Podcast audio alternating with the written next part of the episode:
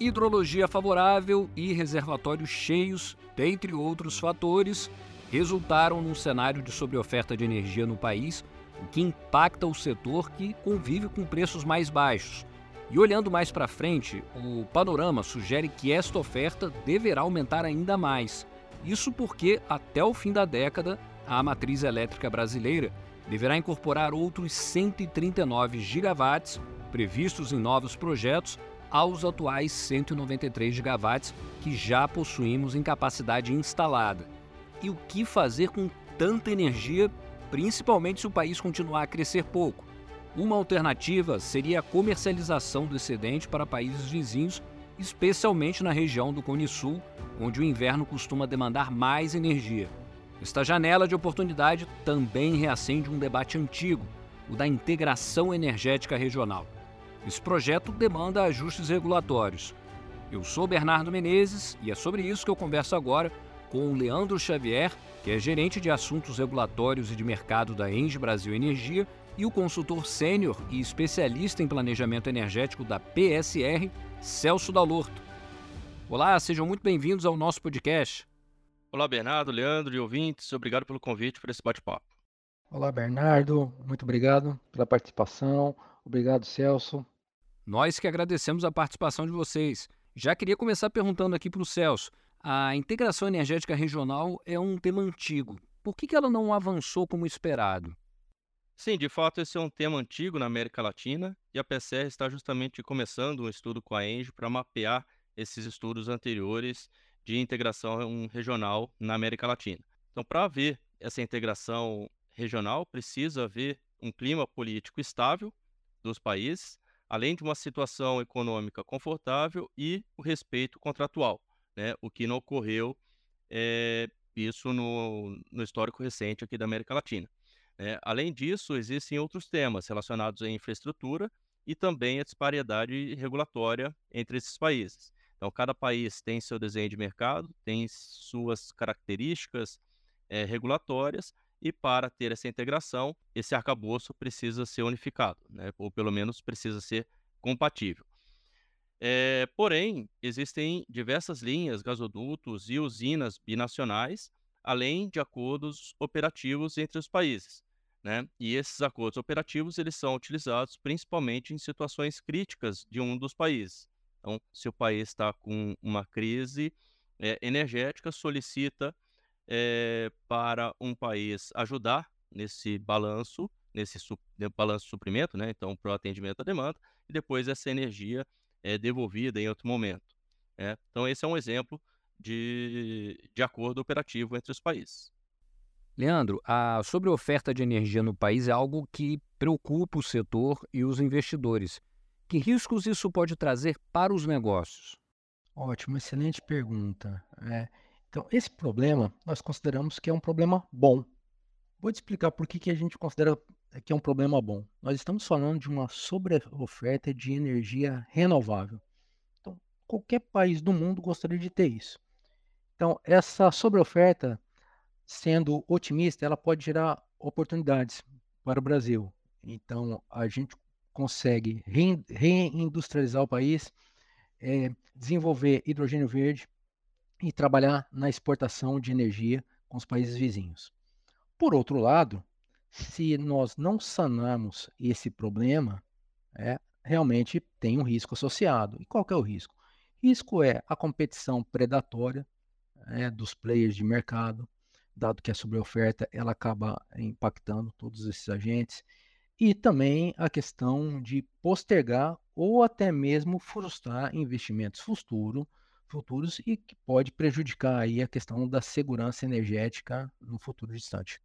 E Celso, considerando a experiência internacional da PSR, é possível identificar alguma prática de sucesso de integração energética que a gente poderia replicar entre os nossos países vizinhos? Olha, Bernardo, existe sim. Além do mercado europeu, existe na América Central o mercado elétrico regional, ele já está em operação desde 2014 e representa um, uma integração ali entre diversos países. Né? Então, Guatemala, El Salvador, Honduras, Nicarágua, Costa Rica Panamá. E é, de fato, um mercado. Né? Ele não é operado centralizadamente, então cada país tem sua operação é, individual, mas que podem é, ter trocas entre esses países de forma livremente. Né? É, além disso, foi anunciado recentemente um mercado andino elétrico regional de curto prazo, previsto para entrar em meados de 2025, envolvendo inicialmente a Colômbia e o Equador, mas já previsto para a entrada do Peru e possivelmente depois a Bolívia e o Chile. É, e depois de tudo inter interligado, deve-se criar um sistema de interconexão elétrica andina, o CINEA. Leandro, o Celso já citou aqui alguns exemplos, mas que oportunidades a Engie observa nessa maior integração entre os países da região? É muito importante preservar a questão da segurança é, energética nacional. Tá? Então, todas as propostas que nós estamos discutindo, é, a gente sempre coloca isso em primeiro lugar. É, aí a gente entende que a sobreoferta, a gente poderia cooperar com os nossos países vizinhos, é, muitos deles que estão sofrendo problemas de abastecimento. Ou seja, é um ganha-ganha. A gente consegue alocar uma energia que está sendo jogada, pode ser jogada fora aqui, se não for exportada, jogada fora, principalmente por meio de divertimento, né? E a gente consegue ainda é, cooperar com a questão da liderança né, num mercado de é, redução de gases de efeito estufa. É, e, além disso, o benefício econômico. Benefício econômico tanto para o, o país exportador quanto importador. Quando a gente olha para o Brasil, nós vislumbramos oportunidades aí da ordem de 600 milhões de reais ano para o Brasil. Boa parte dela apropriada é, para os consumidores. É, e por que os consumidores? Os consumidores hoje eles são sócios da, de algumas usinas, que a gente chama de usinas cotistas, então eles acabam se beneficiando também da questão da exportação. E tem ainda royalties, tributos. Então, toda a sociedade ganha: consumidores, estados e geradores. Eu agora queria ouvir a sua avaliação, Celso. Que vantagens a integração energética pode trazer para o continente, tanto do ponto de vista da operação quanto do ponto de vista econômico? Esse é um ótimo ponto, né? Alguns desses benefícios o Leandro acabou de comentar, né? Então, existe essa otimiza... possibilidade, né, dessa otimização energética com redução de custos operativos. Essa otimização, ela poderia ser sazonal, então, aproveitando chuvas é, mais é, maiores volumes em alguns países, é, quanto um, um cálculo da otimização global, né, anual de todos os países juntos. Além disso, existe a possibilidade do aumento da confiabilidade e segurança operativa, é, diversificação da matriz, além do desenvolvimento regional. Né? Então, os benefícios eles vão muito além dos acordos operativos é, já existentes. Mas, é, com a ressalva, né? tudo isso precisa ser feito realmente tendo o respaldo institucional, então, tá, tratados e acordos governamentais aqui para dar uma segurança jurídica para essa operação ou para esse mercado. E Leandro, como é que a Engie está se preparando para um cenário de maior integração com os países vizinhos? Claro, nós temos diversas frentes de trabalho. Então, o Celso mencionou inicialmente, a PSR está dando apoio para nós na questão da avaliação de toda a conexão da América do Sul, para a gente avaliar como podemos explorar tanto num, num curto período de tempo, quanto também planos futuros de investimento.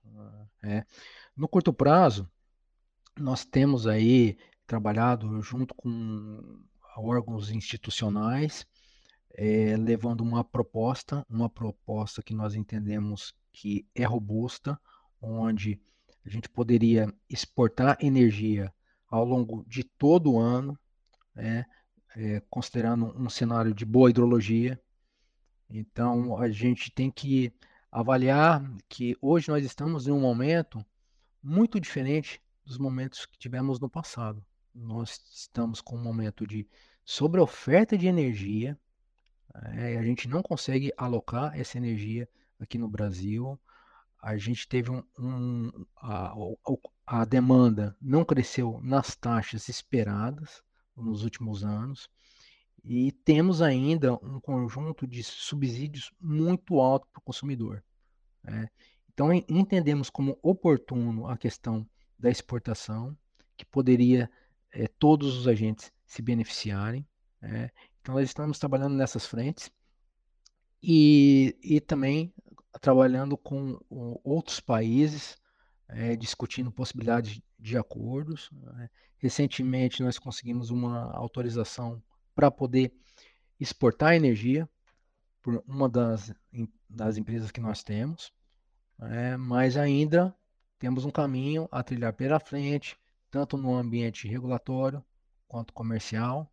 É, claro, muito bem colocado pelo Celso, respeitando toda a questão do arcabouço legal né, e também da segurança do país.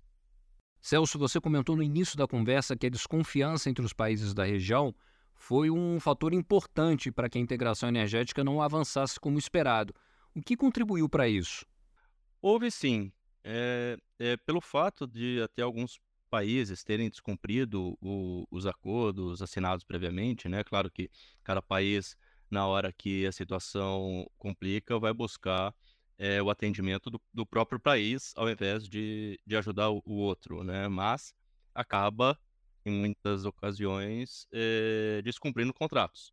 E aí isso é muito ruim para, o, para esses acordos. Né? Um exemplo disso é a, a integração que tínhamos com, com a Argentina, em que ela forneceria o gás natural para uma usina térmica instalada no Brasil, e que, é, por decisão unilateral, esse, esse contrato foi rompido. Né? Então, essa até o gás não foi fornecido para a terra, ela não conseguiu honrar os contratos que existiam no mercado brasileiro. Né? Então, esse é um exemplo, mas existem outros na América Latina também. Leandro, você acha que hoje a gente vive um outro momento nessas relações? Sim, concordo com o Celso. De fato, no passado teve um problema aí da questão de uma quebra de, de contratos no passado. Entendo que isso já está superado. E o que ocorreu também, que influenciou, foi que nos últimos anos nós passamos por uma situação hidrológica complexa, nunca antes é, ocorrida no nosso país. Mas recentemente mudou muito. E mudou por quê? Porque a gente teve uma expansão de diversas usinas, então a gente tem muitas usinas de pequeno e médio porte, usinas intermitentes, basicamente eólicas e também algumas solares. A geração distribuída, que também que cresceu de uma forma exponencial. Então, a combinação desse crescimento de oferta em uma oferta que ela acaba entrando de forma prioritária para atendimento da carga, é, é, então isso acaba influenciando. O que acaba influenciando? Hoje existe quando a gente olha para a questão da carga atendida pelas hidrelétricas, uma carga menor do que no passado. Ou seja, o sistema está menos dependente das, das hidrelétricas, quando a gente olha num horizonte um pouco mais longo, porém, no curto prazo, a hidrelétrica é a bateria. Qualquer variação de, de consumo é atendida pelas hidrelétricas. Né? Então, é o que a gente defende é uma remuneração adequada para as hidrelétricas, né, em relação a esses serviços de suporte. Mas muito importante, a gente vive uma outra realidade e não é um efeito conjuntural. Não é um efeito conjuntural porque hoje a gente tem muito mais oferta do que a demanda. E mesmo que ocorra crises é, hidrológicas como nós tivemos no passado, a situação estaria muito mais gerenciável, porque nós temos também usinas termoelétricas que poderiam ser acionadas. Né? Então, a nossa proposta é poder exportar e monitorando. Caso algo mude, mude a conjuntura, a gente poderia parar a exportação e até mesmo acionar algumas usinas termoelétricas baratas. Mas a gente não pode, de forma alguma, jogar fora hoje uma energia, uma energia renovável, e é o que está correndo. Né? A gente agora estamos aqui entrando em julho. Quando nós olhamos para os últimos meses, período seco, né, seco começa em maio, né, e é o período onde os reservatórios começam a depressionar. Nesses últimos dois, três meses, os reservatórios mantiveram-se em níveis bem elevados, mais de 80% de todo o reservatório do sistema brasileiro. Então, provavelmente a gente vai verter de novo no próximo verão. Então, o que a gente está falando é, vamos tomar uma decisão né, que a gente consiga é, mitigar riscos e ter uma relação ganha-ganha para ambos os países. Celso, você gostaria de complementar? Eu concordo com o Leandro nesses pontos e, e de fato, algumas palavras que ele falou chamaram atenção, né? É, o pagamento pelo serviço prestado pelas fontes, a característica e o acompanhamento é, contínuo da evolução do sistema e também da situação conjuntural e o respeito aos contratos, né? Que tendo todas essas é, esses itens, né, a gente pode de fato fazer essa integração regional sem problema nenhum, né? É, mas claro que, como o próprio Leandro já falou, respeitando toda a soberania nacional aqui é, e buscar esse ganha-ganha.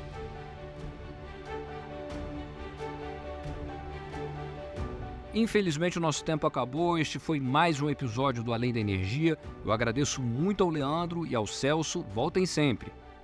Obrigado pelo convite para esse bate-papo aqui, foi bem legal. A gente aguarda os próximos. Obrigado. Obrigado pela oportunidade de discutir um tema aí tão relevante, não só para nós, mas para toda a sociedade. Obrigado, Bernardo. Obrigado, Celso. No site da Engie você encontra mais notícias sobre o setor de energia, cidades inteligentes e transição energética. Para quem já nos acompanha, não esqueça de curtir e seguir o canal da Engie no YouTube. Acompanhe também o podcast nas principais plataformas de áudio. Até mais!